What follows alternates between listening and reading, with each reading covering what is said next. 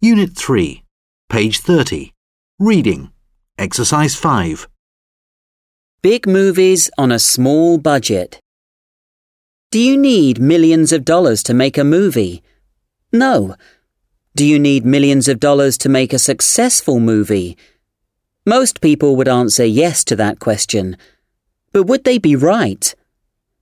We're used to hearing about really expensive Hollywood films.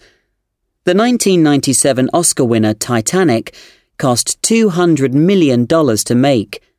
And more recently, Spider Man 3, one of the most successful films of 2007, had a budget of more than $250 million. To be successful, however, a film doesn't need to be as expensive as the big Hollywood blockbusters.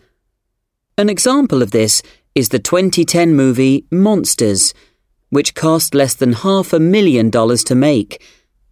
Monsters is set in Mexico and is the story of two people trying to escape from aliens and get back to the USA. The film won several awards and got very good reviews from many film critics. For example, the website Moviefone put Monsters at number three in its list of the best sci fi films for 2010. How did they make the film so cheaply?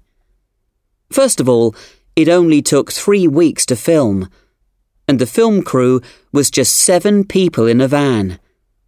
Secondly, the man who made the film, Gareth Edwards, decided to film it with digital video, which is cheaper than the usual 35mm film. The film equipment cost only $15,000 altogether. There is also the fact that they used real locations, not a studio, and the cast of the film were Edwards himself and two friends of his. All the extras in the film were people who were just there, and they weren't paid. Most importantly, Edwards did most of the production work himself. He spent eight months editing Monsters, and then five months creating the special effects. And he did it all at home on his computer, using non professional software. The amazing thing is that the final film looks nearly as professional as big, fancy Hollywood productions. Not everybody liked Monsters, of course.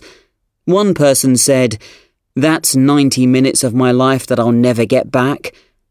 But overall, it was very well received and at least it wasn't expensive to make.